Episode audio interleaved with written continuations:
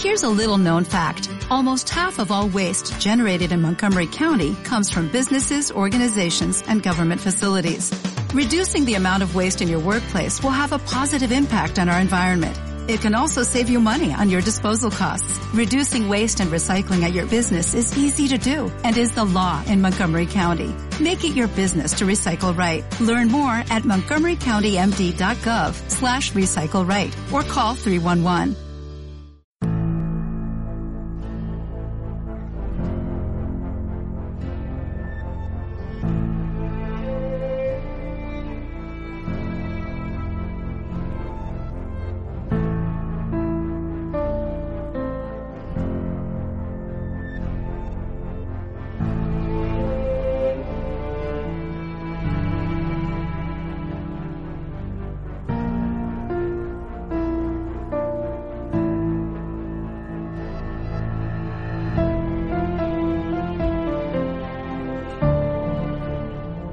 Bienvenidos a Expreso a Westworld con destino el episodio número 3 de la tercera temporada. Esperemos tengan una divertida travesía. Yo soy Richie Fintano, maquinista de este tren que va incesantemente por esta temporada, pero a mi lado está María Santonja, ayudante de tracción. ¿Cómo estás, María? Pues estoy muy emocionada porque hay una teoría muy chula sobre este capítulo que estoy deseando comentar. Estás loca, ¿eh? Te queman las teorías, ¿eh? Me queman, me queman. Bueno, pues sin más dilación no nos vamos a entretener ni lo más mínimo porque la verdad es que este episodio trae bastantes cositas y paso directamente a leeros la ficha del episodio y enseguida empezamos a analizarlo. El nombre de este capítulo 3, como decía, es The Absence of Feel, que no sé... ¿Tú sabes lo que significa en, castellano? Sí, es la, la ausencia de campo, es la traducción. A luego contamos de dónde viene el título o si quieres lo contamos ya. Eso es como cuando los viejos dicen todo esto antes era campo. Más, o menos, pero como más poético y bonito. Claro. Eh, bueno, ahora, ahora nos lo cuentas. Eh, se emitió el 29 de marzo en la HBO España, eh, aquí en, donde lo pudimos ver. El episodio está dirigido por Amanda Marsalis y tiene un 8,7 en IMDB, que es el episodio mejor valorado hasta ahora de la temporada. Es el primero que eh, dirige esta Amanda Marsalis, que he mirado en su IMDB y no ha hecho muchas cosas. Y a mí me ha gustado bastante la dirección de este episodio, así que a ver si le dan más a esta muchacha. O señora, no sé qué edad tiene, pero... Eh, en cualquier caso, sí que es verdad que los... Normalmente, yo me he fijado, desde, desde Juego de Tronos especialmente, que me fijo... Bueno, yo ya llevo bastantes años siempre fijándome en quién dirige los episodios de los capítulos, de las series en general por si algún nombre me suena o me llama la atención o tenemos algún director famoso que a veces ocurre. Em, pero sí que es cierto como que HBO tiene como algunos directores en plantilla. Por ejemplo, hay muchos aquí de Westworld que han dirigido episodios en Juego de Tronos, sin ir más lejos. Y es como, no sé, a lo mejor Amanda, en este caso, pues pasa a ser parte de ese equipo y la veremos dirigir más cosas en HBO. Cuéntanos un poco cómo es esto del título, qué significa exactamente y a qué se refiere. Pues The Absence of Feel es un verso de un poema de Mark Strand que se titula Keeping Things, Keeping Things Whole, que la traducción sería como mantener las cosas enteras, y la estrofa dice así, Richie, dice, en un, en un, campo yo soy la ausencia de campo, es así siempre, allá donde estoy soy lo que falta. ¿A qué te remite esto? En un campo yo soy la ausencia de campo, es así siempre, allí donde estoy soy lo que falta. Hostia, pues me has dejado un poco fuera de juego, ¿eh? No sé a qué se refiere. Para mí hay dos cosas que podrían ser en este episodio. Una es la verdadera Charlotte Hale, o sea, todo el rato la presencia de la falsa Charlotte Hale nos hace ver la ausencia de la verdadera Charlotte, ¿no? O sea, todo el rato cuando, yo no sé si te pasaba, pero cuando la veías con el niño pensabas, mmm, está ahí pero no está ahí, o sea, realmente falta su madre real, ¿no? Pero a mí la que más me ha venido a la cabeza es la referencia a Serac. Cuando hablan de él, dicen que lo descubren porque hay un agujero en la economía, hay un billón de dólares que no saben a quién pertenece y esa ausencia de propietario de ese dinero es lo que le hace ver que es que la persona detrás de eso es Serac también a la vez que aparece como un holograma, es esa presencia, mm. ausencia, no sé, para mí Serac es como más claro y luego Charlotte Hale como la verdadera Charlotte Hale que parece que está pero realmente no está. Bueno, todo esto como libre interpretación. Hemos buscado el poema y ya a partir de ahí cada uno que saque sus conclusiones, pero a mí me ha remitido un poco a estas dos cosas. A veces pienso, madre mía, qué ganas de complicarse la vida tienen Lisa Joy y Jonathan Nolan, ¿eh? Es como, le voy a buscar el título y un poema que habla de esto. Jolín, la verdad es que me parece alucinante. Eh, sí, sí, la verdad es que explicado de esa manera sí que tiene un poquito más de sentido. Sí, porque al final, o sea, analizando el poema, viene a hablar más de la ausencia en general, que allí donde donde estoy, soy lo que falta, es la propia ausencia, ¿no? Es como la definición de la ausencia en su máxima expresión. Y es verdad que en este episodio, en cuanto lo has, has empezado a explicar, lo primero que pensaba es lo del holograma de Serac, que es como estando pero no estoy. Mm. Y, y sí, tiene más sentido. Está guay, la verdad es que este tipo de cosas le dan un, punto extra. Sobre a cada todo porque nos ¿eh? da trabajo a los frikis de internet, los frikis de internet, a buscar teorías de todo, que yo creo que ellos hacen como el guion y luego ya empiezan a meterle capas de, de vamos a poner una estatua así en el fondo para que la gente se raye y este no sé qué y este no es porque hay un montón de cosas que yo no sé cuántas las hacen intencionadas y cuántas son cosas que estamos los frikis ahí detrás buscándole explicación. Eh, pero bueno, así la serie es muy divertida. Luego el juego de cuáles son pistas verdaderas, pistas falsas. Y luego todo ese universo que nos están presentando que a mí me encanta. Quiero preparar algún artículo a final de temporada para repasar toda la nueva tecnología y como las claves de este universo que hemos ido descubriendo en esta nueva temporada. Porque claro, al salir de los parques aprendemos mucho más de este mundo. Yo quiero que os imaginéis a todos los oyentes a, María como una niña rata bebiendo Monster de estos gigantes y comiendo risquetos a las 3 de la mañana con la luz apagada, mirando cosas en internet muy despeinada, ¿vale? Diciendo, ¡ah, sí, esto significa esto! Pues porque no tengo tiempo suficiente y por eso al final, por ejemplo, mi artículo de teorías en fuera de serie sale bastante tarde y también grabamos el podcast tarde, porque me gusta hacerlo así, creo que es la manera de aportar, pero claro, al final tengo un montón de cosas que hacer y, y siempre se me va demorando, pero a lo tonto a lo tonto, pero para este episodio me he visto un par de vídeos en internet, me he escuchado tres podcasts de una hora cada uno y esta vez me he entrado mucho en Reddit porque ya tenía bastante material chulo. Hostia, pero Reddit sí que es ya una, un pozo sin fondo, ¿eh? Es una locura. Si entras en Reddit es probable que no salgas en tres semanas. Muchas veces entro, muchas, muchas semanas entro, pero es que esta semana he visto tan claras las ideas que, que me he quedado con eso. Pero bueno, antes de empezar con todas las teorías y analizar el episodio, eh, estoy haciendo un poco recopilación de las cositas, como te digo, que vamos descubriendo de este mundo. Y hay algunas cosas que hemos aprendido en este episodio de cómo es ese futuro eh, del mundo que nos espera. Sí, eh, tenemos aquí apuntadas algunas. Yo esta, eh, teníamos apuntada esta, yo esta me la perdí, no sé en qué momento lo explican. Eh, dicen que no hay elefantes que se han extinguido. Sí, porque el niño de Charlotte, Nathan, está jugando con elefante y dice, quiero ver uno de verdad. Y Charlotte le dice, ya no existen. Y por eso también a lo mejor Ratch Wall lo peta tanto, porque es que ya no hay ah, elefantes. Claro, claro, jolín. Pues cada vez que, que, se extingan los elefantes no es como si se extingue el, lince ibérico, que en el fondo, pues bueno, es un gato grande, que hay más cosas, ¿no? Qué bonita la sensibilidad de Richie por la biosfera en este podcast. Desde luego. Eh, pero claro, elefantes hay pocos animales que se parezcan a un elefante, por no decir ninguno. Por lo tanto, sí que es verdad que es bastante más impactante. En cualquier caso, sí, esto, pues fíjate, a mí se me había escapado, pero sí que es verdad que, que está muy guay. Además, así como, como publicidad, queda muy guay, ¿no? En plan, ven a Raswall y verás un elefante de verdad. Pues sí, Está muy chulo. Acuérdate que la hija de William también le gustaban mucho los elefantes de pequeña y por eso iba mucho, su parque favorito era Ratchwall. ¿Qué más tenemos? Pues yo creo que ya podemos entender un poco mejor cómo van esos chips, pastilla, dispositivo.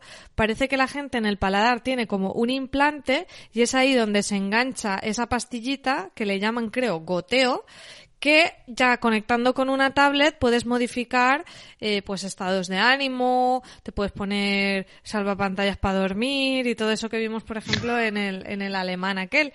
Eh, aquí, por ejemplo, lo vemos que cuando le atacan los malhechores a Caleb, eh, vemos que él sí que tiene como el implante en el paladar, pero no tiene el, goteo, que creo que es lo, como lo llaman a la pastilla, que de hecho dicen, nos hubieran dado como mucho dinero por él, para por contrabando.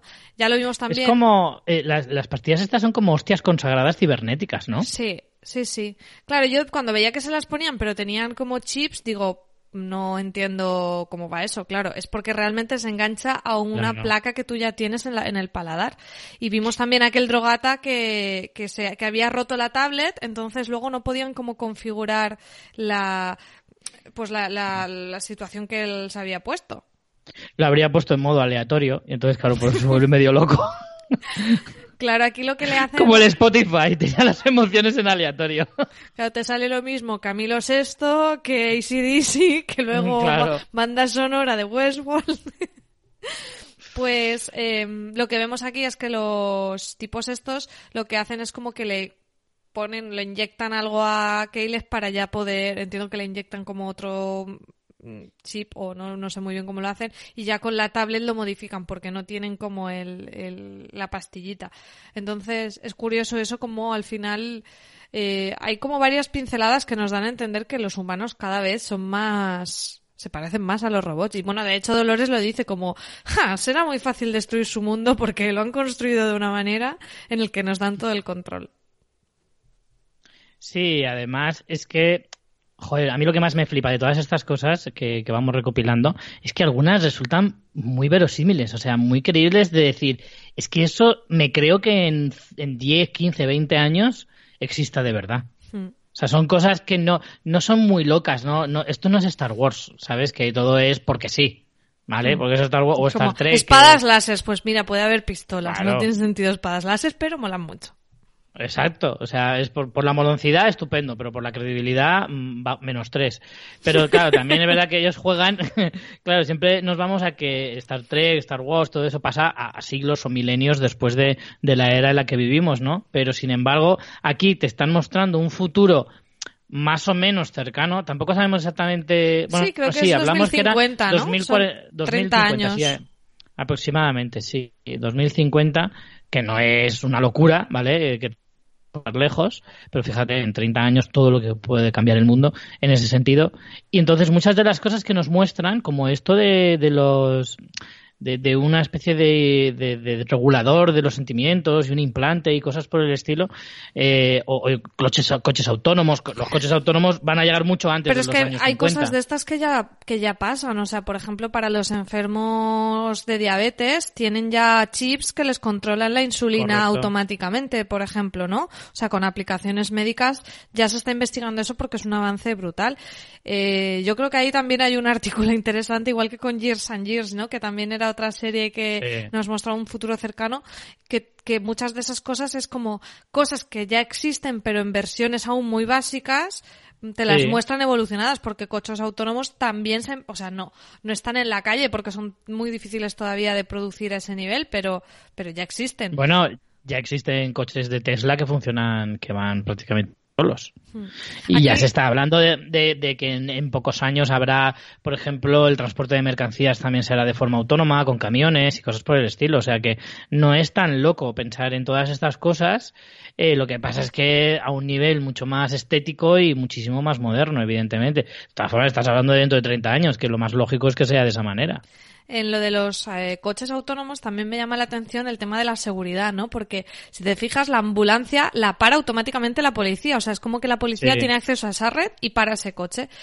Y claro, es como, bueno, pues como idea está bien, ahí te entras ese debate siempre de, de, la, de la privacidad versus la seguridad, porque dices, bueno, pues está bien, porque si alguien, yo que sé, ha robado un coche o hay un secuestro, pues la policía puede pararlo. Pero claro, aquí vemos cómo se cometen abusos, porque estos policías o bien no eran policías o bien estaban... O eran policías corruptos. O eran corruptos. Entonces, está muy bien porque te va metiendo como pinceladas de, de cosas que te darían para un debate de, de hasta, cuán, hasta qué punto es bueno que alguien tenga el control de todo eso, aunque sea por un bien en general, se puede usar mal, como vemos en este caso. ¿no? O sea, a mí me, me encantan porque al final la serie, aunque eso no es el tema que te trata este episodio, ni mucho menos, como que te va soltando ahí cositas y mola mucho. Y luego, por último, todo esto que vemos de esa relación de los androides con los humanos, lo vemos muy claramente en esos médicos de la ambulancia que son súper paquetes, son inútiles y como no Mm. como la máquina que tienen no entiende, no puede diagnosticar a Dolores porque obviamente no les da resultados que ellos puedan concebir de un humano, de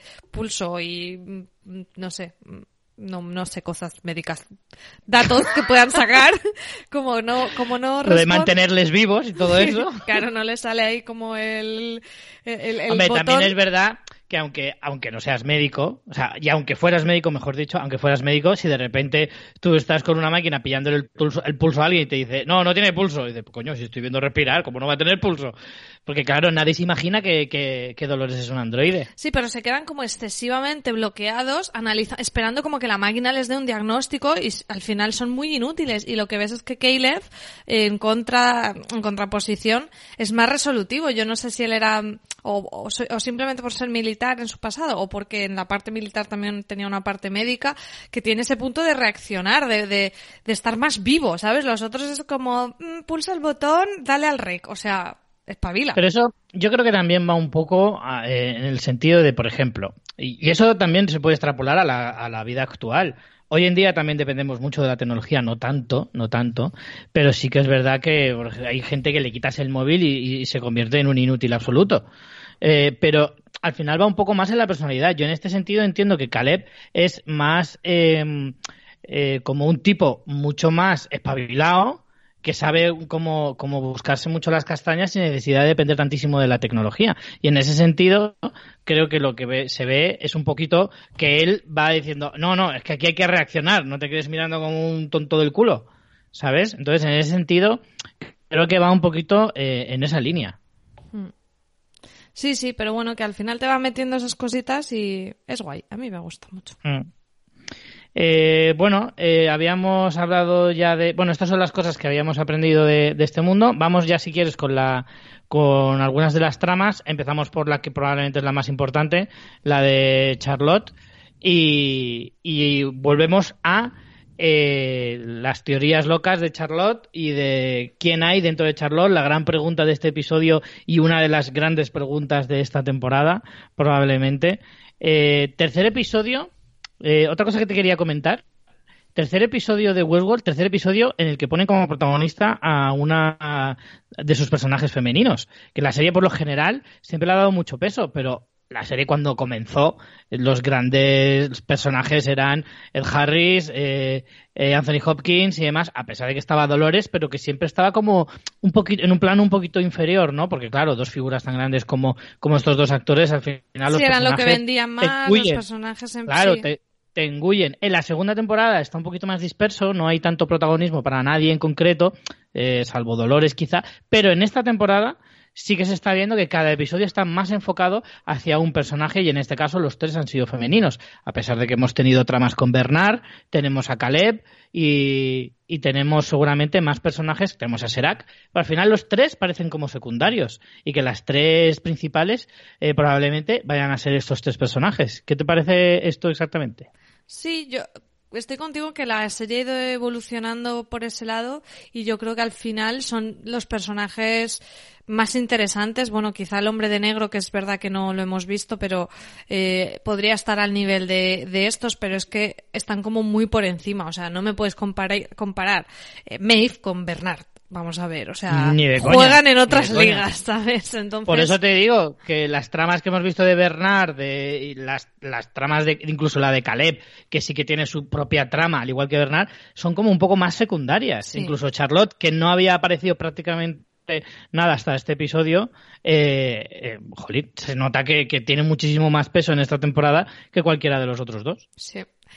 Em, vamos, si quieres, con teorías. em, empezamos con teorías mm, de estas de vamos a intentar pillar significados ocultos en los nombres. Y es que también Charlotte Hale es un anagrama, o yo no sé si la gente ya está encontrando anagramas de todo. Joder, eh, madre mía. que es las, el significado sería free and healthy, que sería libre y sana.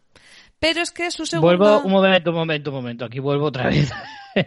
A ver, eh, la F de Free, donde aparece Charlotte Hale.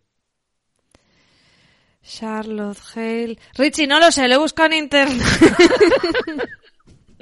No lo sé, es que, claro, yo aquí, es que lo de los anagramas, aquí todos nos volvemos locos con los anagramas, pero no lo entiendo. Vale, pues mira. Tampoco ve- hay ninguna D de and. Porque No no, sé, será ¿no? eso, no lo sé. Free and healthy, no lo sé, pues no será eso. lo saqué de un vídeo. Es verdad que no tiene mucho sentido ahora mismo.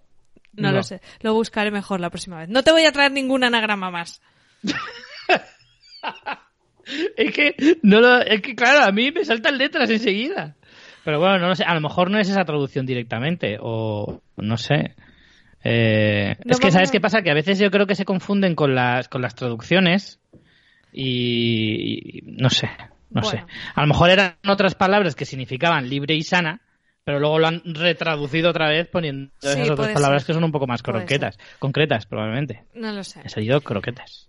Sí que hay una Pero parte bueno, en nueva cualquier que sí me encaja más y me gusta más, y es que en este episodio descubrimos su segundo nombre, que es Elizabeth, y Sí, Elizabeth, sí. que no es un anagrama, sino que su significado, el significado del nombre es la que ama a Dios, aquella que es ayudada por Dios o aquella a quien Dios da salud. Que, si tenemos en cuenta la relación de Charlotte con Dolores, que estamos viendo, bueno, de la, fa- de la fake Charlotte, entiendo, eh, bueno, tendría sentido porque Dolores se crea a sí misma como una diosa, ¿no? Mm.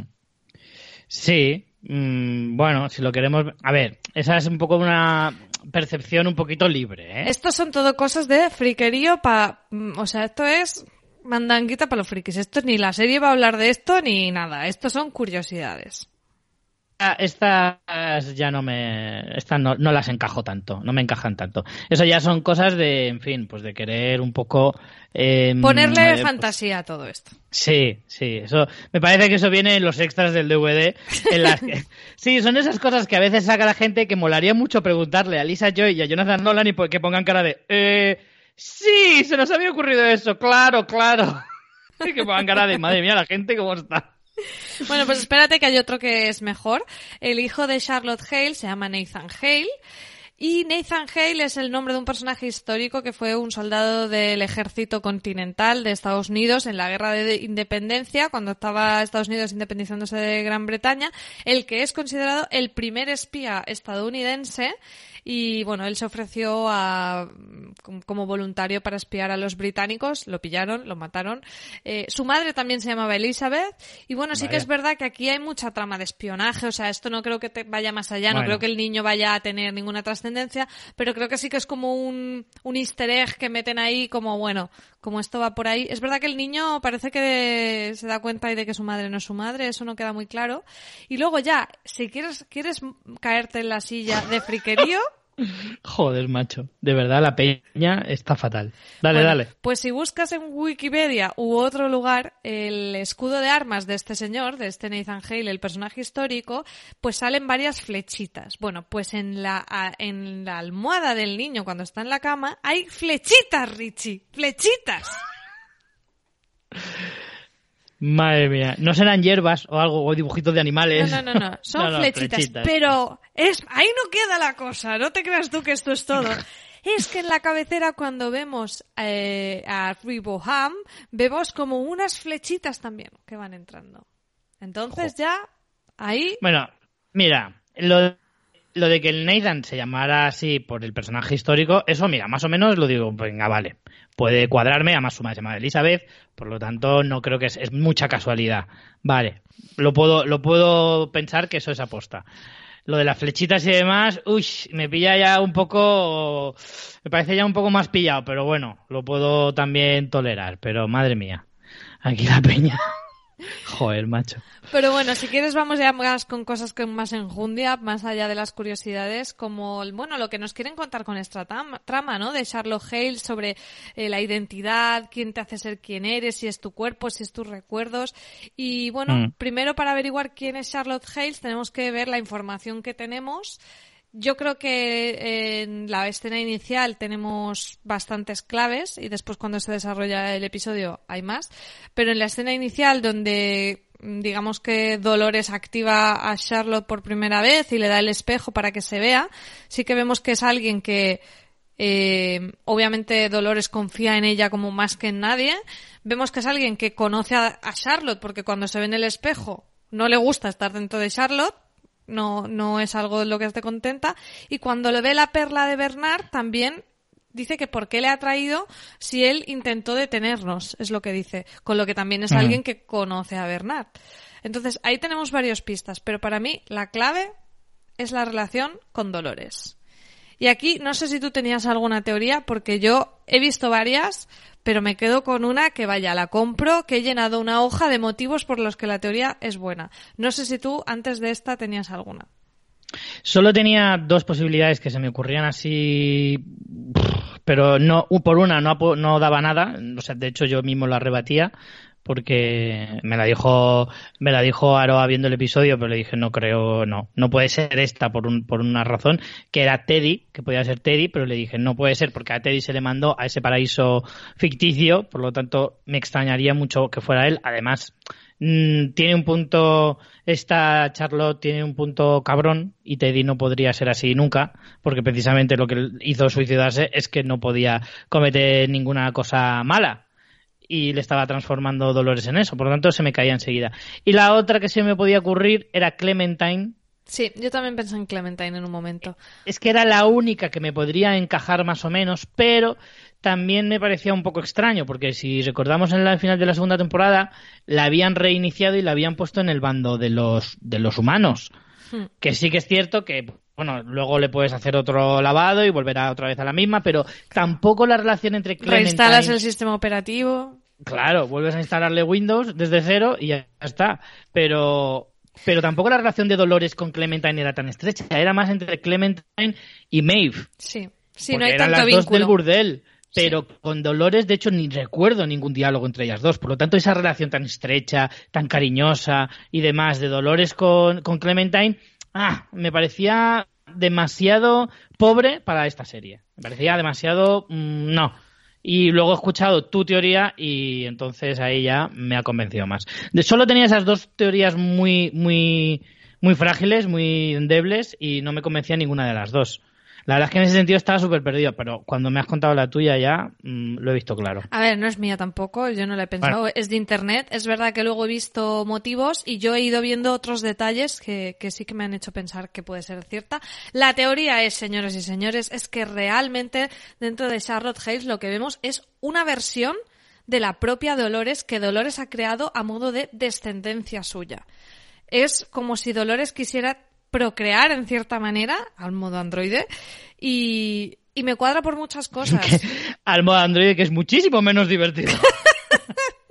Bueno, no lo sabes lo bien que se lo pasa a ella ahí con sus cacharricos. Hombre, pues no lo sé, pero vamos, en cualquier caso yo no la he visto disfrutar demasiado. El caso es que eh, para mí la clave es la relación de Dolores con, con llamémosla Charlotte, aunque no sea Charlotte porque si no es un follón. Eh, Charlores, puede ser.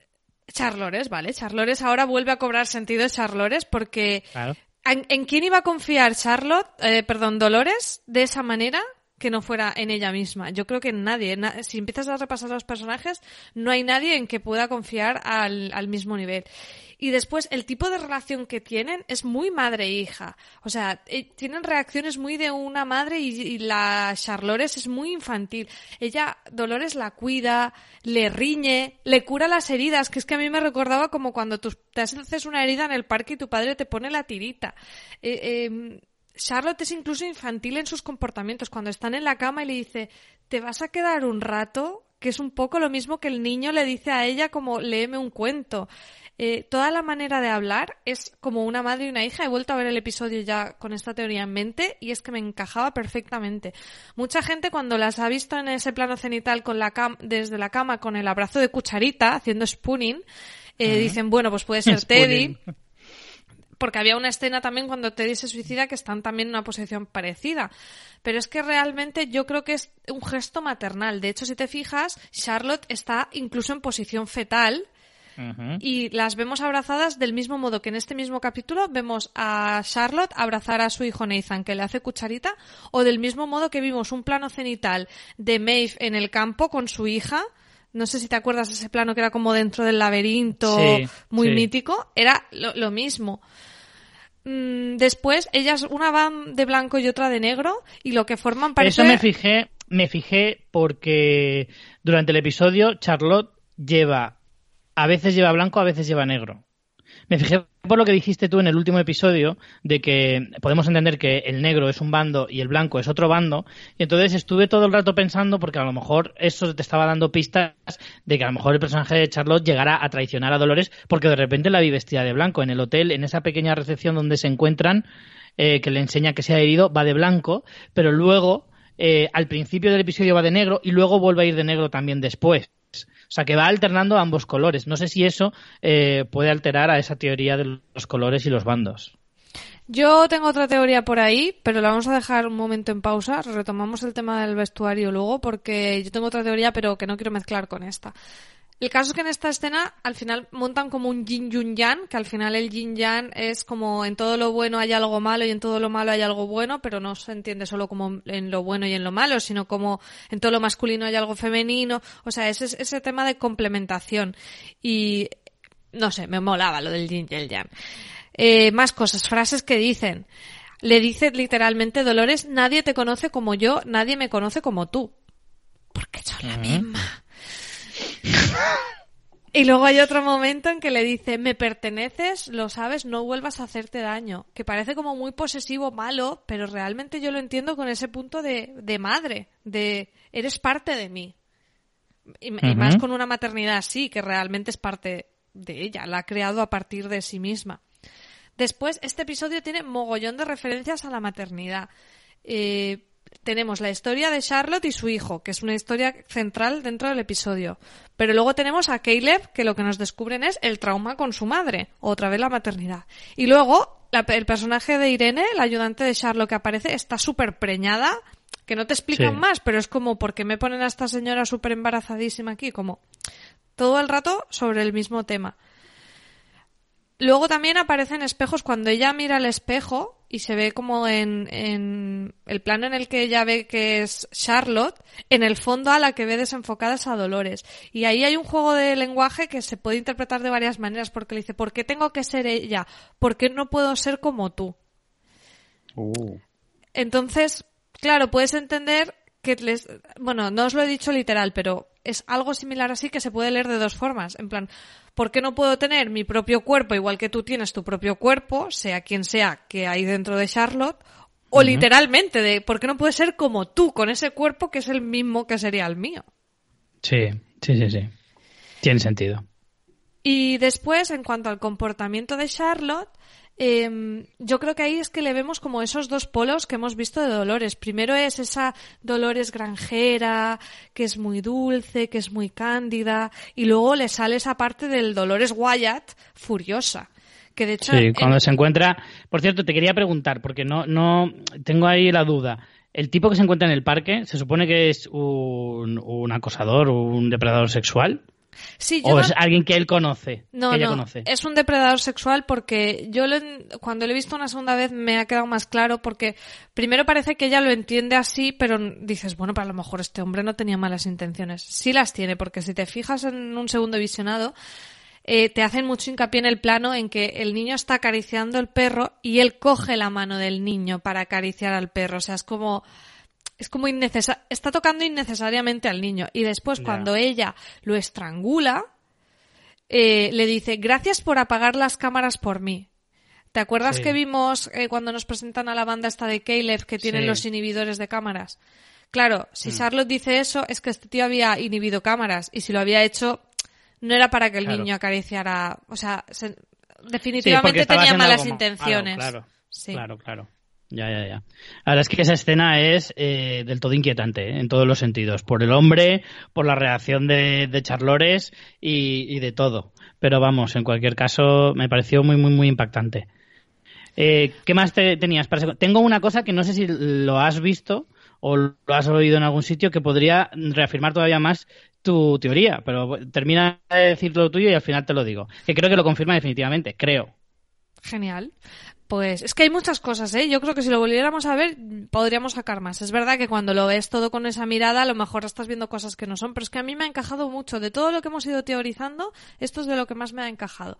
Eh, bueno, eso, en ese momento estaría sacando a la Dolores Wyatt. Y de hecho ella dice, me estoy acordando de ser yo misma.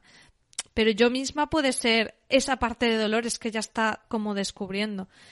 Después hay una que me ha encantado, y es que si te fijas en las escenas iniciales, eh, cuando está Dolores creando a Charlotte Hale, vemos como la cara de Dolores salir eh, del líquido blanco, ¿no? Cuando está creando el androide, que solo se ve como la nariz y la boca.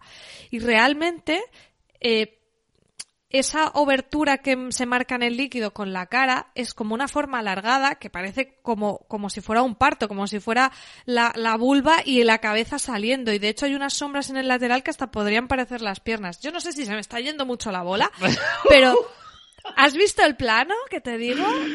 Bueno, sí, sí, sí, sé cuál dices, sé cuál dices. No sé si ahí ya igual se te va un poco la olla, pero, pero bueno, no lo sé, quizá, eh, quizá esté hecho también a, propósito, porque, porque, no sé, es que ya, es verdad que ya llega un punto en el que las teorías, cualquier cosa te puede parecer eh, un indicio de esa misma teoría, pero, pero no sé, no sé si hasta ese punto.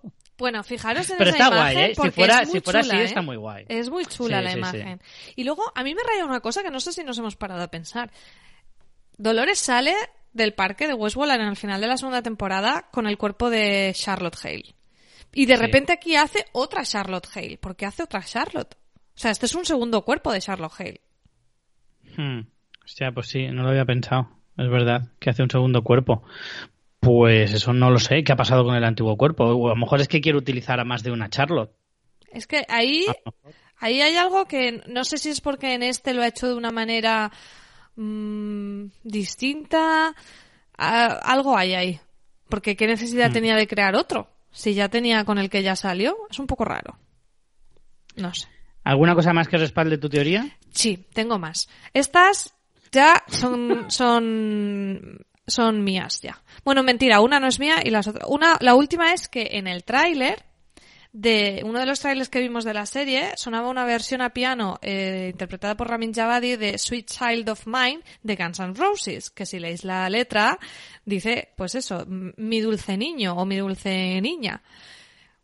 Y luego, ya esto ya son elucubraciones mías. Si os fijáis en la cabecera, mirando con esta idea, hay muchas formas que podrían ser entendidas como óvulos, como espermatozoides fecundando óvulos. Vemos este, no sé cómo se llaman esas flores, esas que, que soplas y salen mm, todas ¿Un di- las. ¿No es un diente de león? Puede ser. ¿No se llama diente de león? Pues salen, eh, hay un plano que es el diente de león y cuando salen todos los dientes de león volando son lo que se meten como dentro del Riff, Riff Hoban y, y se ilumina. Eso podría ser una fecundación perfectamente. Y luego hay muchos planos como de, de- como que parecen células, hay muchos círculos. Mm, a mí todo eso me evoca mucho a, a la maternidad. Y por último, esto ya es conclusión mía, creo que al final tendría todo el sentido del mundo que la serie fuera por ahí, porque realmente, si recordamos, eh, las temporadas anteriores hablaban de la creación, de Dios, eh, ¿no? Confort, hablaba de, de la creación humana, se hablaba de la vida y la muerte, de la, de la vida eterna, con el tema de Mm. William intentando hacer eh, vida, o sea, hacer androides para meter la conciencia humana. Si hablas de la muerte, necesariamente tiene mucho sentido hablar de la vida y del nacimiento de la vida. Entonces, para mí tiene mm, todo, todo el sentido del mundo que exploren eso. Y aparte, para, para Dolores, Dolores no quiere que construyan más androides los humanos, no, no quieren que ella habla siempre de somos los últimos de nuestra especie porque no quiere que los, o sea, que los hagan los humanos, pero tiene todo el sentido que ella sí haga esa especie, ¿no? O sea, se quiera reproducir. Es que es como un comportamiento lógico. Y después, ahora que me has mencionado a Teddy, también me viene a la cabeza que ella ya lo intentó en cierta manera con Teddy. Intentó Sí. cambiar a Teddy para hacerlo como, como ella necesitaba y ella quería y no lo logró. Entonces yo creo que lo que está haciendo ahora es partiendo de sí misma, creando como esa, esa prole para dominar el mundo. Y estoy muy emocionada con esta teoría porque me encanta. Se te nota. ¿Quieres que te dé un último apunte matemático? Venga. No sé, o sea, lo, pensado mientras hablabas y no sé si me equivocaré, a lo mejor sí, pero yo creo recordar que hay una escena en la que se ven las bolas, las bolas que saca. Sí. Ella salió, Dolores sale del parque con cinco bolas. Mm. Sabíamos que una era Bernard, que la tiene Bernard, la otra es Connells y sigue teniendo otras tres grises y una roja. Sabemos que esa roja seguramente es eh, Ford. No, esa roja es Bernard enseñaron. porque la, la coge y la, y la pone en la tablet y se ve que es Bernard. Es que eso es otra movida, lo de las perlas, ¿eh? Porque ¿Seguro? cuando... Sí, la- en el plano la que coge y pone es Bernard. Y además no es roja del todo, es como reja y negra. Es, un poco claro. raro. Es que entonces... La roja es eh, Bernard porque la... mm, la Pero el Bernard Bernard no es Arnold ni, ni es... Esa es mi duda porque parece... Es que no puede ser, no Pu- puede, puede ser. una Bernard. mezcla Arnold-Bernard porque... Por eso es Pero no es la bola que lleva Bernard ahora mismo. Puede que no, puede que no. No, no, no puede, no, seguro, porque Bernard está por ahí. Y si no hay saltos de tiempo, Claro. entendemos que está, que tiene una bola gris, Bernard. Por lo tanto, de cinco bolas, hay dos puestas y hay tres androides andando. Es decir, en, en Charlotte no hay bola de las cinco que se sacó. Por lo tanto, tiene sentido que hiciera una copia de sí misma y la descargara directamente sin bola o que hiciera otra bola de sí misma. ¿Entiendes? Sí, o sea sí, que sí. ahora mismo hay una en Connells, eso lo sabemos. No sabemos quién es, pero hay una en Connells. De las cinco que habían. Hay otra en Bernard, que tiene que ser gris, porque si es Bernard, tiene que ser gris. Y la roja, yo no estoy tan seguro de que sea Bernard. Pero la ponen bueno, en la tablet y sale que es Bernard. A ver, yo es que entiendo que esto es el pasado. Piensa que esto pero es... sale la foto. Sí. Pero es que... Pues entonces a lo mejor no es Bernard. No, yo creo que sí que es Bernard, porque yo creo que esto pasa un poquito antes. Piensa que es justo cuando acaban de salir del parque y acaban de... Acaba de crear a esta Charlotte. O sea, esto sí que es el pasado. ¿El qué? La escena que vemos con las bolas es cuando ella activa a Pero ya Charlotte. le quedan, le quedan tres bolas, ¿no? Ahí, porque de esas tres bolas, eh, Charlotte la- las ve, se las está enseñando Dolores, le dice, mira, salí con esto. Y le enseña tres bolas grises y una roja. Claro, pero tiene sentido porque esto aún no ha usado a Connells. Entonces, la roja es la de ¿Por qué no? Bernard, que la pondrá luego. No, porque esto es en el pasado, Richie. Esto es al ¿Seguro que es principio. el pasado? Sí, esto es al principio de que ella suplanta. e- Ella aún no ha salido por ahí a, a conquistar el corazón de Liam Dempsey ni a nada. Esto es en el pasado. Entonces, eh, le falta una, que es la que ha puesto en Charlotte, y tiene tres negras y una roja. La movida aquí es que en el plano de la final de temporada todas eran grises. Eso es lo que a mí me raya de esta escena. Siguen siendo cinco. Las cuentas me siguen cuadrando porque son la de Charlotte, tres grises y la roja, eso hacen cinco, vale. Pero porque hay una roja. En el plano del bolso que se ve del final de la segunda temporada, son todas grises. Son todas grises, sí, sí. Así que Tiene cinco grises. Pero entonces significa que en ese momento solo tenía una apuesta, que es la de Charlotte. Sí, yo lo entiendo así. O sea, que Bernard no lo había hecho todavía y con él tampoco. Claro. No sé, eso ya me pierdo un poco. Porque estamos seguros de que eso es el pasado. Claro, yo entiendo que es cuando llegan a la casa de Arnold y está poniendo a punto todo el plan. De hecho, diría que esta es la escena. Creo que es la escena precréditos incluso. O un trozo es en precréditos. Nah, ya no recuerdo bien. No lo sé. Es que Bueno, como- pero ¿por qué dices que esto confirmaría hecho- la teoría? De que No, es- porque claro, yo pensaba que entonces de las cinco bolas tenía gastadas mm, menos de los androides que hay. Por lo tanto, no me salían las cuentas. Significaría entonces que de las cinco bolas que sacó, ninguna está en Charlotte. Lo que pasa que sí que es verdad que cuando luego los de Delos le dicen a Charlotte que han robado bolas, dicen, han robado una madame y eh, historias secundarias o no sé cómo lo dice, o personajes menores, le dice. Entonces yo entiendo que ninguno de estos es ni Clementine ni Leches. O sea, si han robado historias menores, yo creo que es que habrá cogido rollo el barrendero mm, random y luego como que ha borrado eso y, y sobre eso está ella escribiendo personajes. Me da a mí la sensación. No lo sé. Pero en cualquier caso, la verdad es que toda el- el- la historia de las bolas eh, me tiene bastante Sí, de comida eso la moral. hay que algo más vamos a saber, o sea, seguro. Pero luego, Mm. encima, a Charlotte le pasa algo, ¿no? Porque, o sea, está ahí haciéndose heridas, Eh, yo ahí, ya ahí me pierdo un poco de por qué. Pero, a ver, eso no es tan eso. extraño, no es tan extraño en el sentido de que ya hemos visto en otras ocasiones que hay androides que rechazan su- como su esencia, ¿no? Como su conciencia o que tienen ciertos problemas de auto. De hecho, la misma Dolores al principio tampoco eh, estaba 100% eh, a gusto con su cuerpo, con su mente y demás, pero también por tanto lavado de cerebro, igual que Bernard. Bernard también tiene muchos problemas de para encajar su personalidad con su cuerpo y demás. Supongo que es- en ese sentido eso no es tan extraño porque es más habitual de lo que parece. La cuestión es que si esta, o sea, en el sentido de que yo creo que intentan hacer una especie de paralelismo entre si tú, por ejemplo, trasplantan tu cerebro a otro cuerpo, al principio te tienes que sentir mal. Incluso hay gente, por ejemplo, que cuando le tienen un accidente y le reconstruyen la cara, tarda mucho en acostumbrarse porque ya no es su cara como él la conoce y se Sí. siente como otra persona. Yo creo que están intentando un poco de esa manera humanizar a los androides, haciéndoles sentir eso, porque al final, si al final se confirma que era una de las bolas, eh, eh, Charlotte era otra persona.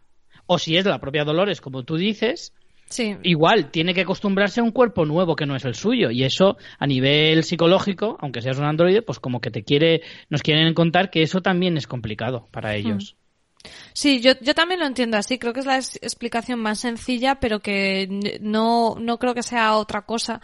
Lo que pasa es que raya un poco porque ella mm, dice como dice frases muy confusas. Dice como que eh, es como si la verdadera Charlotte quisiera apoderarse de este cuerpo y cosas así que te rayan un montón. Pero es que para mí eso no tendría mucho sentido, ¿no? Que la verdadera Charlotte quisiera eh, coger el cuerpo, pues si está muerta. O sea, no, no acabo de, de verle el sentido a eso.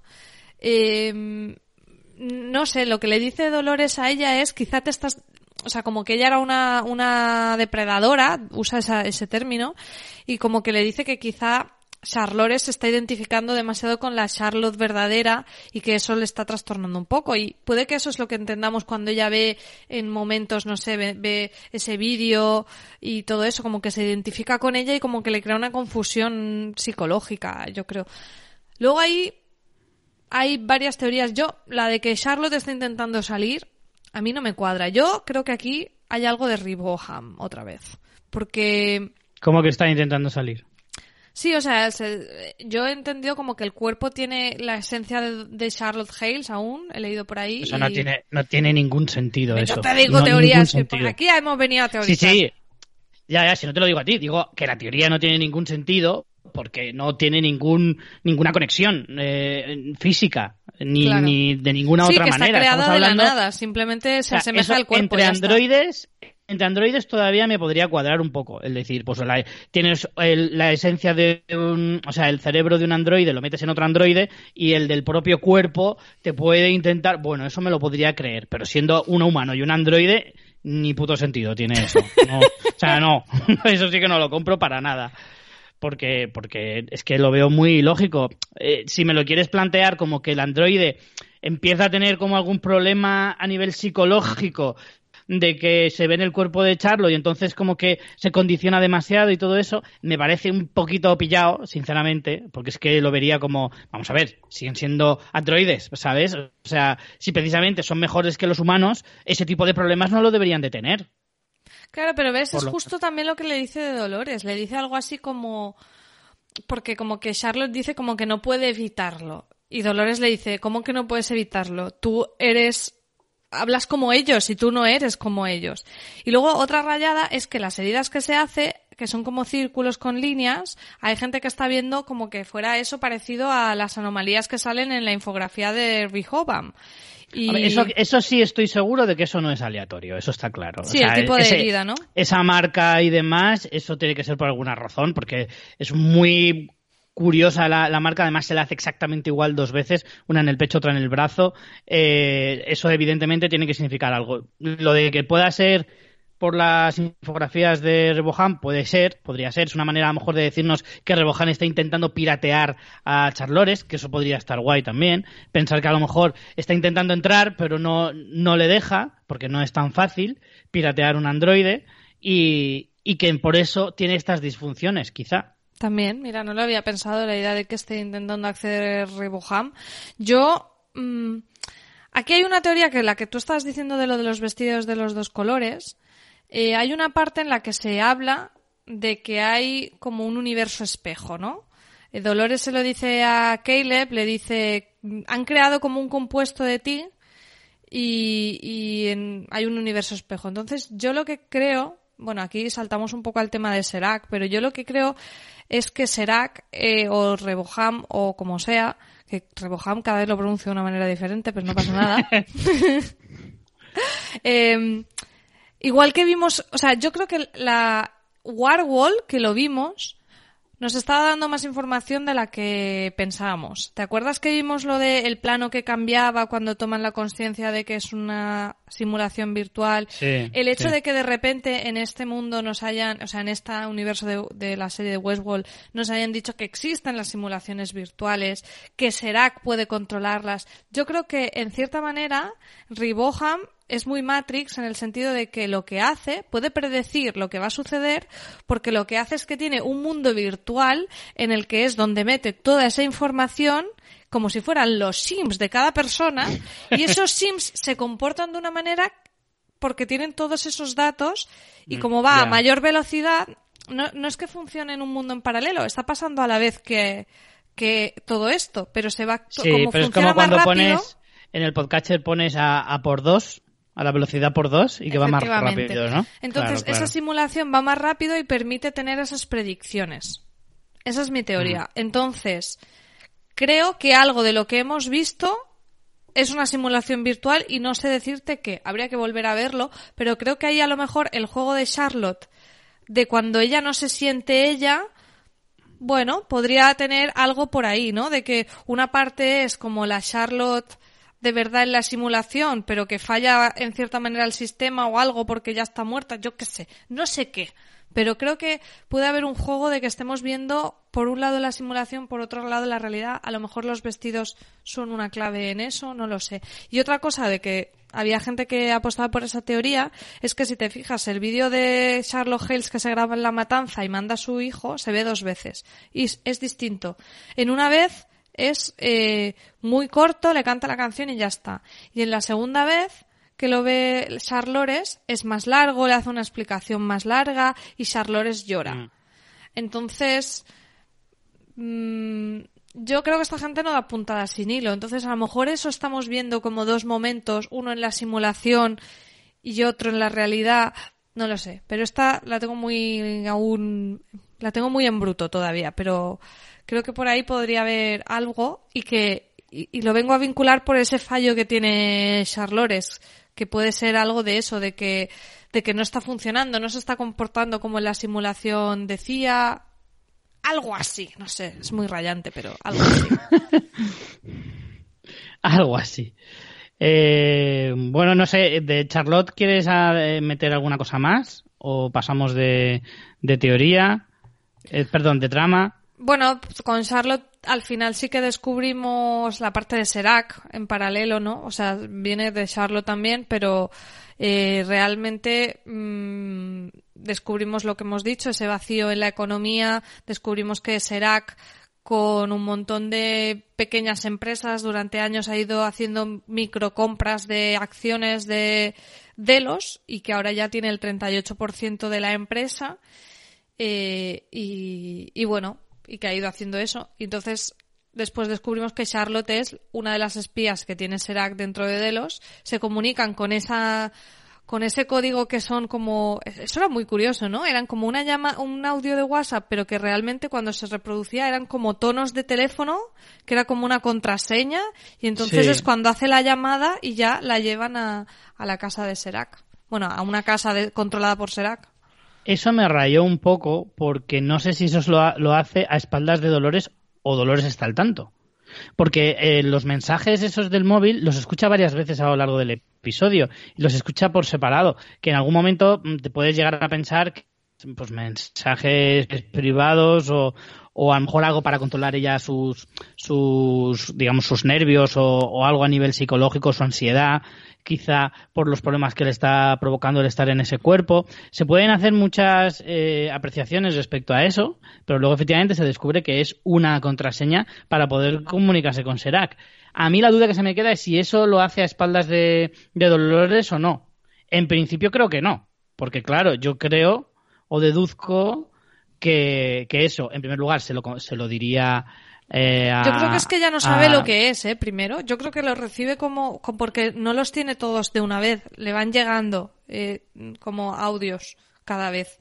Entonces yo creo que ella mm. no, creo que ella no sabe lo que es, porque de hecho cuando es muy gracioso eh, este juego de dobles espías de cuando ella llega y es que en plan, ah vale, la espía era yo y ahora tengo que hacer como que sé de qué cojones me están hablando, porque es como un, giro del giro, en plan, ella no es, ella ya es espía de Dolores en Delos y ahora resulta que era espía de Serac, que es como madre mía.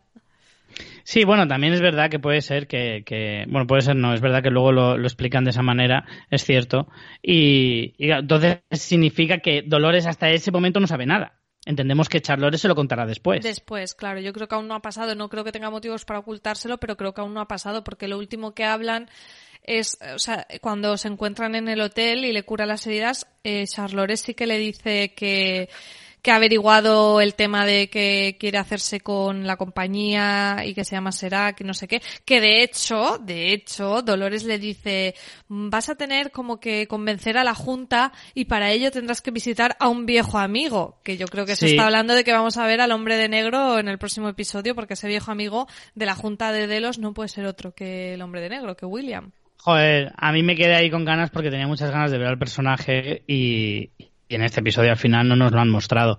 Pero tengo muchas ganas de que reaparezca William en la serie y la verdad es que sí, yo también lo primero que pensé fue que sería el hombre de negro fuera del parque, que la verdad es que es lo que te digo, que me apetece mucho ver a, William fuera del parque, a ver cómo se desenvuelve y cómo, cómo es su vida eh, más allá. Por eso que si le dice eso, le, cuenta lo que sabe hasta ese punto de la historia. como esto pasa, ese encuentro con el seracolograma pasa al final del episodio, entiendo que no se lo ha contado porque aún no lo ha visto, pero yo sí que creo que no se lo va a ocultar. No, no tendría mucho sentido. Yo creo que ya está más acojonada porque ve que Serac sabe que las claves de la información de la forja están en la cabeza de Dolores y creo que se mm. acojona porque sabe que ellas están en peligro. Lo que refuerza mi teoría de que ella también es Dolores porque no solo está preocupada por Dolores sino por sí misma, que sabe que esas claves las tiene ella.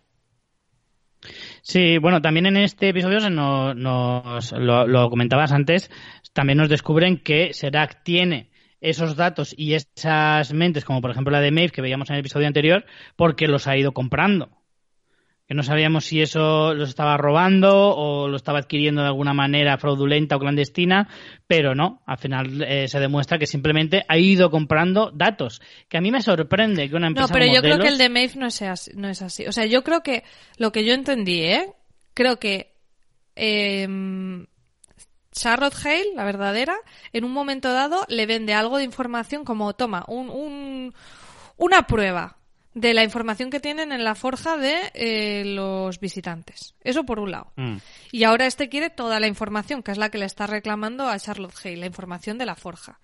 Y por otro lado, el, el robo de las perlas de los androides, creo que lo ha hecho Serac con otra persona, porque de hecho le dice o sea, porque mm, de hecho le dice, no te creas que eres la única espía. Como que hay otro espía. Ah, sí. o sea, que esas bolas las consiguió, las, las bolas de Maeve y el resto las ha conseguido, las ha robado. Yo creo que las ha robado con otro espía, sí. Hmm, y lo que le está pidiendo a ella es que le pase ya toda la información de la forja. Y le dice, si yo sé que la clave está en Dolores. Y él le dice, ah, pues tú tienes más información que yo. Y yo mi teoría aquí es que eh, será quiere, por eso te digo, lo del universo espejo cuadra muy bien, porque él, podría querer esa información de los visitantes de Westworld para meterlo en ese mundo espejo y tener todas las predicciones mucho más como más afinaditas. Claro, claro, claro. Bueno, vamos, si quieres, saltamos a la, a la trama de Dolores y Caleb, que es un poquito más corta que, que estas, de la, de Charlotte sobre todo. Eh, y Caleb vemos como, em, bueno, la escena es la, es la trama como al menos al principio, eh, sobre todo con el tema ese de la ambulancia, lo que decías al principio, que salen esos policías corruptos que detienen la ambulancia, que le empieza a sospechar, además ve en su aplicación de- del. Infojobs criminal, El eh, rico. que yo también te digo que si eh, está muy guay tener una aplicación que te avisa cuando tú eres la, la- el objetivo. Claro, pero entendemos que ahí tú te registras registrado. anónimo. Claro, pero yo creo que tú te registras como anónimo porque al ser delincuente por eso le salta. También te digo que si, si le saltan todas las notificaciones de todos los crímenes, eso el móvil no va a tener que parar de vibrar, pero le salta primero cuando él, él sabe que los polis que van a parar son corruptos porque ya le salta en la app que, que, que hay un objetivo en el lugar donde él mismo está. Eso está muy guay. Claro. No, y además es que creo que sale, no, sé- no sé si sale... eh, bueno, no, no dicen No. nada, ¿no? De si es Dolores o la foto, nada. Simplemente saben que ahí hay un objetivo. hay un objetivo. Creo que después sí sale la foto de él, cuando ya está en el hospital con su madre, sí sabe Sí, la foto de que ya le van a buscar a él. Sí, de Caleb sí. Y bueno, eh, bueno, al final se salvan. eh, pues después de toda esa acción, vemos, claro, claro, la, la cara de, de Caleb descubriendo que Dolores ni siente ni padece ni nada por el estilo es también brutal, ¿eh? Absolutamente brutal. Porque claro, también en ese sentido descubrir eh, que existen ese tipo de, de cosas, aunque bueno, él tampoco tiene todavía muy Yo claro no qué sé es. si él lo sabe. Yo creo que Hombre, piensa que es que la no es- hostia. Hostia, pero la, la hostia está hasta el punto de decir, madre mía, estaba sin pulso, se estaba desangrando y ahora... Carga un tío con un brazo. sí. Claro. Eh, en realidad, algo tienes que pensar. Ya, eh, pero bueno, puedes pensar que, yo qué sé, él ha sido militar. Seguro que en el tema militar han hecho superhombres a lo, yo qué sé, ¿sabes? A lo Capitán América. Puedes pensar algo así. Bueno, no sé. Desde luego no se lo han dicho lo que es, pero está claro que ve que muy normalita no es la muchacha. Mm.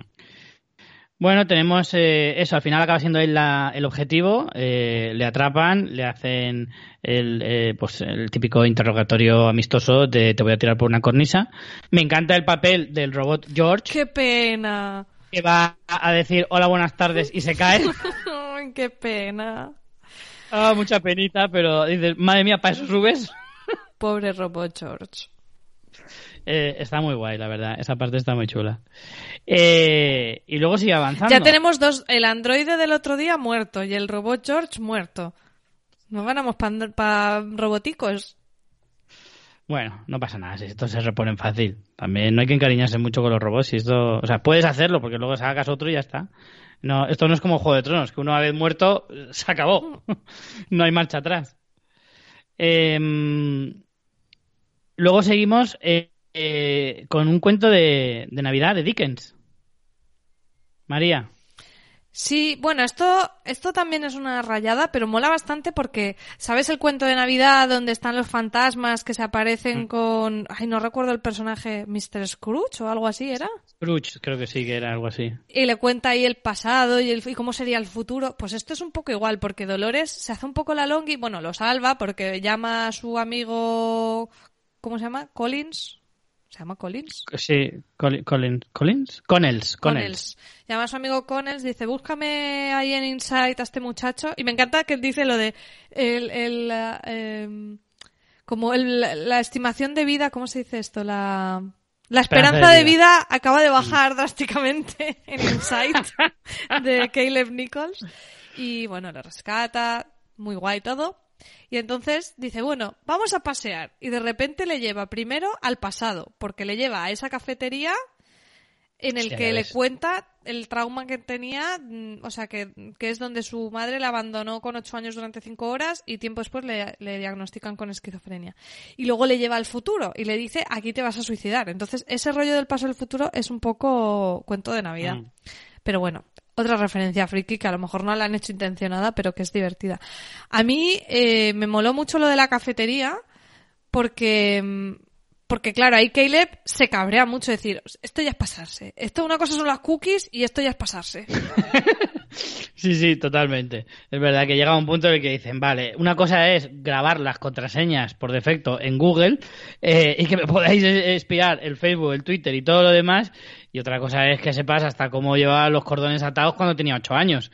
La verdad es que ahí es verdad que se te tiene que subir un, un, un estremecer por la, por la columna tremendo, ¿eh? Porque es como decir, vamos a ver, pero, pero eso, ¿cómo puedes saberlo tú? Es increíble. De hecho, yo ahí sí que es verdad que ahí tuve un momento de decir, pero ¿y eso cómo lo puede tener Reboam? Porque tampoco lo entiendo muy bien cómo es capaz de acceder a esos pensamientos. Le enseña como en la tablet como una conversación, como que tuvieran micros, no lo sé. En una, eh, eh, hay como en una tablet un documento. Lo que sí que parece que no saben lo de que se vomitó encima. Hay como información ahí que falta, pero sí, no sé exactamente cómo lo han sacado todo. No sé si por... Mm, no sé, por documentos policiales. Hombre, como que lo han puede que a lo mejor en la todo. terapia que hacía con un con el, con el psicólogo Claro. hablara de, ese- de aquello y eso a lo mejor quedara registrado porque porque pues porque tengan micros o porque esas eh, terapias se grababan por alguna razón y, y Reoan lo ha lo ha Claro, pirateado él o dice alguna cosa por el estilo. Dolores dice que, que como que cargan toda esa información antes de que estuviera como la ley de privacidad. Que ya para cuando pusieron la ley de privacidad ya como quedaba un poco lo mismo, también te digo, ¿no? Sí. Pero, bueno. La verdad que sí. pero, Pero no por lo eso sé, pero ahí sí sería lo del universo espejo, lo del universo espejo es cuando es en este momento en que lo dice y a mí tiene sentido que es como que carguen toda esa información para ver cómo esas copias se comportan y así predecir cómo lo van a hacer las personas en el en el mundo real. Y luego, yo no sé si pensaste, a mí me pareció muy guay porque esto vuelve a hacer como un paralelismo con humanos y androides, porque si te fijas, a los androides, acuérdate que les ponían como ese punto clave en su trama que era lo que les definía, ¿no? Eh, yo qué sé, con, con Teddy era proteger a Dolores, con eh, este, el, el- Ay, no me sale el cowboy. El... El hombre de- ah, eh, el escatón. El escatón, el Héctor Héctor Escatón, Escatón. era lo del pasado de Isabela, trágico, como que había una, una cosa clave que les definía. Y realmente aquí estamos viendo cómo también en los humanos pasa eso, ¿no? Como tienen un hecho clave que define toda su vida, más aún con esta máquina que es como que los determina todavía más. Sí, la verdad que sí. La verdad es que todo, todo ese discurso que le hace ahí Dolores explicándole, pues eso, que, que todo está como muy em, calculado y todo el tema de, de, que va a suicidarse en el puente. La verdad es que en ese momento te, tiene, te tienen que pegar una follada en el cerebro brutal, pero es súper interesante y en el fondo... Eso es un poquito lo que te decía antes de que todo ese tipo de cosas parecen muy locas, pero no me parecen tan inverosímiles de pensar. Hombre, lo de que, que puedan calcular si te vas a suicidar o no, sí que es un poquito más extremo, ¿vale? Pero sí que existen muchos algoritmos que predicen el tema de la bolsa, por ejemplo, cosas por el estilo. Sí, son- comportamientos de compra y cosas así. Efectivamente, que son cosas a lo mejor mucho más eh, matemáticas y más mecánicas, que no llevan hasta el punto de, intervenir con las emociones, pero sí que puedes llegar a pensar que puede haber una cosa que analizando, claro, es que estamos hablando de una base de datos tan gigantesca que es imposible a- imaginarnos eh, a, a lo que se refiere.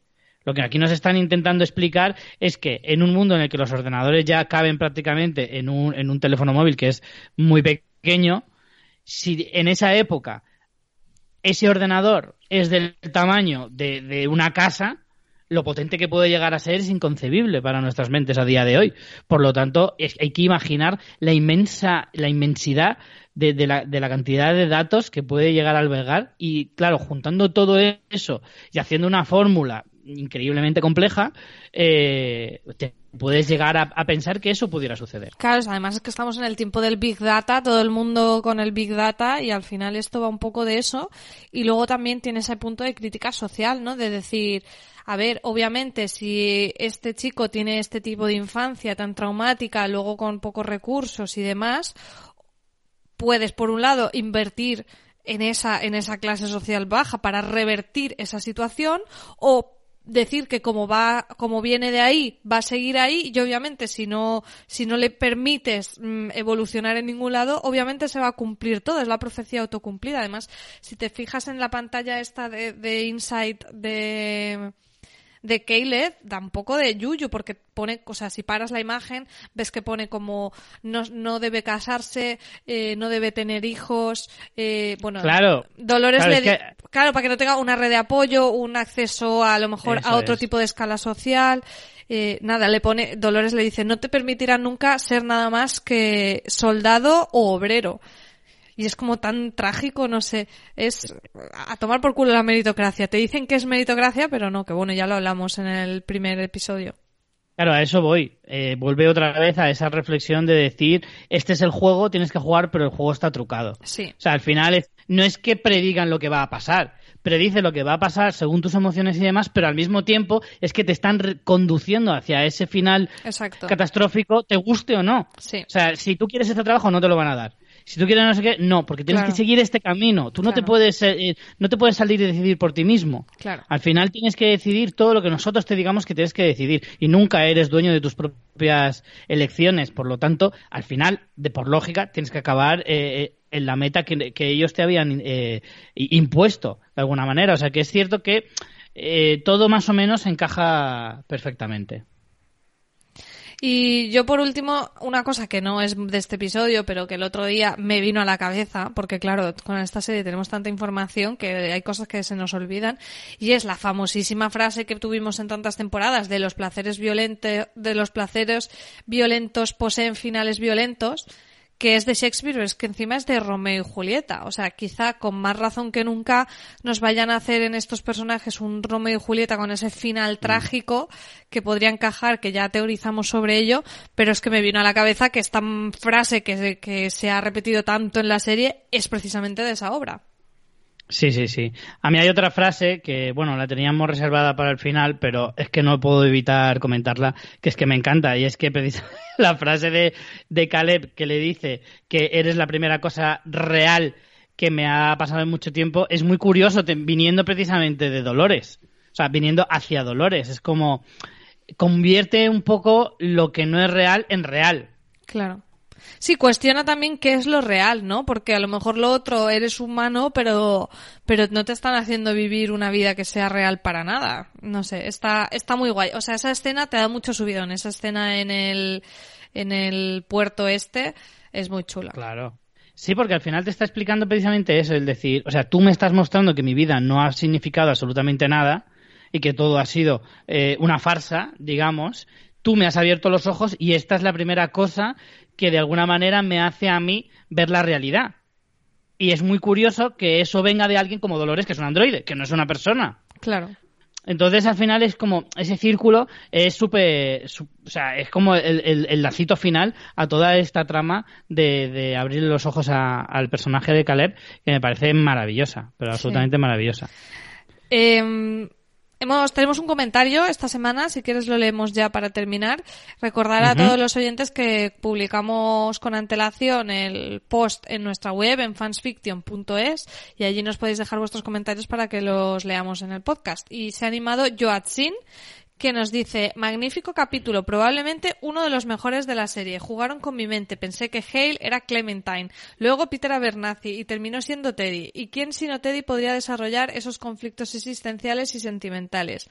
Me pregunto cuánto tiempo pasará para que le maten. Qué mal. Dolores es tan inhumanamente bella y letal que cualquier Terminator le daría diarrea de la envidia. Me parece deliciosa la forma de plantear el Matrix Origins al estilo Black Mirror, que ya espero con ansias las absurdas teorías de cómo todas esas sagas futuristas comparten universo. Me gusta cómo se da la relación máquina-humano entre Dolores y Caleb. Hasta me atrevería a aventurar que él la ayuda a redefinir quién es el verdadero enemigo. Espero muchísimo de esta serie que desde la primera temporada se posicionó como favorita incluso frente a Game of Thrones en su mejor época. Mil gracias por el podcast en estos tiempos difíciles. Felicitaciones por todos sus éxitos. Un saludo desde México lindo y herido.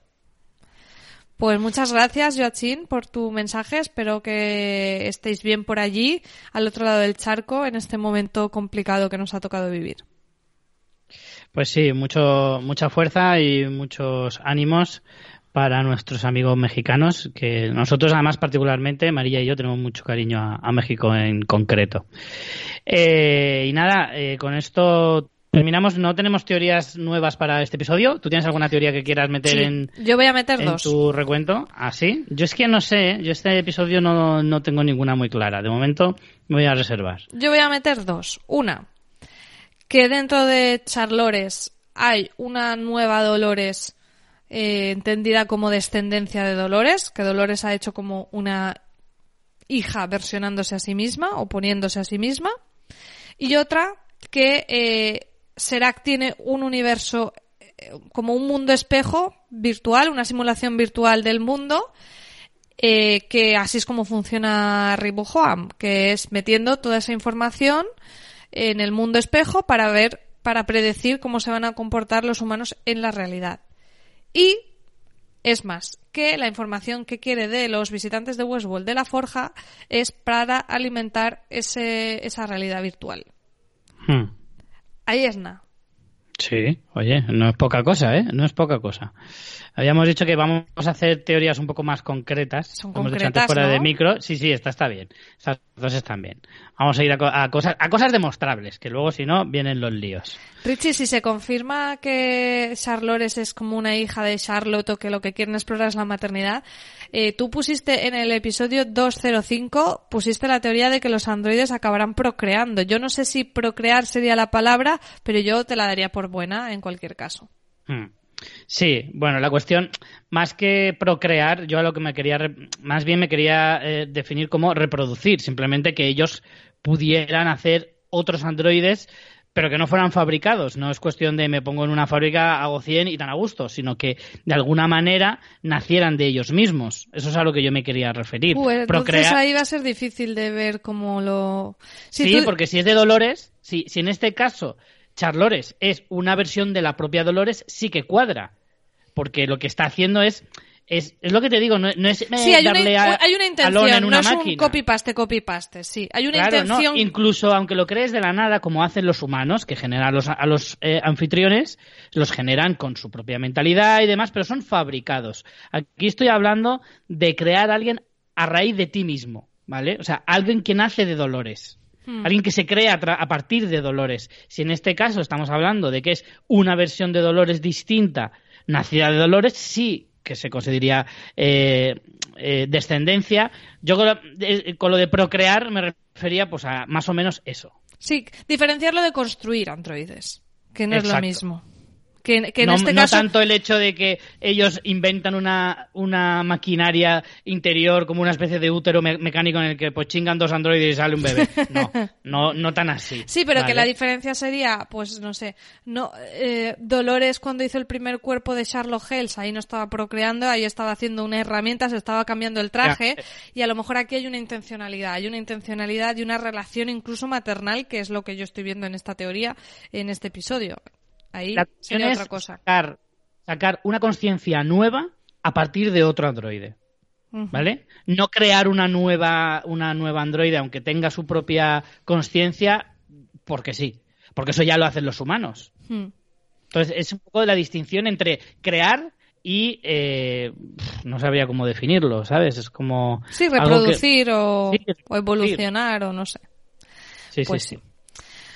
Bueno, pues nada, me queda muy a gusto, ¿eh? Porque tenía ahí, uy, tenía mucho que comentar de la teoría. Volver a verlo, porque yo lo he visto por segunda vez con esta teoría y es que me ha encajado mucho, ¿eh? Mucho, mucho, mucho. Vale, pues sí, a mí la verdad es que me ha gustado, me ha gustado mucho tu teoría y me la, yo también me sumo, te la apuntas tú porque es tuya, eh, o bueno, por lo menos la has descubierto tú, pero yo la verdad es que apostaría mis dineros por eso, por esa teoría. La verdad es que de las que pudieran ser es la que más me gusta, a no ser que salgan con otra distinta que nadie haya pensado y que solo se les haya ocurrido a las mentes brillantes y pensantes de, de Lisa y Jonathan, pues ahora mismo la que más compraría, seguro. Pues nada, señores, con esto nos vamos a ir despidiendo ya esta semana, que nos ha dado para bastante. Como veis, este episodio eh, da para mucho. Y nada, eh, la semana que viene ya estamos en el Ecuador de la temporada. Recordar que esta tercera solo tiene ocho episodios. Y bueno, mm, por lo menos sabemos, eso sí, lo podemos confirmar, que la temporada está completa y que se va a emitir por completo. No así pasa con otras series. Así que en ese sentido, por lo menos estamos tranquilos. Pues con esto nos despedimos ya. María, eh, Nos vemos la semana que viene y, como siempre, nos despedimos con la, una de las frases del episodio. Te metieron en una caja, Caleb. Decidieron cómo iba a ser tu vida. Hicieron lo mismo conmigo. Dolores.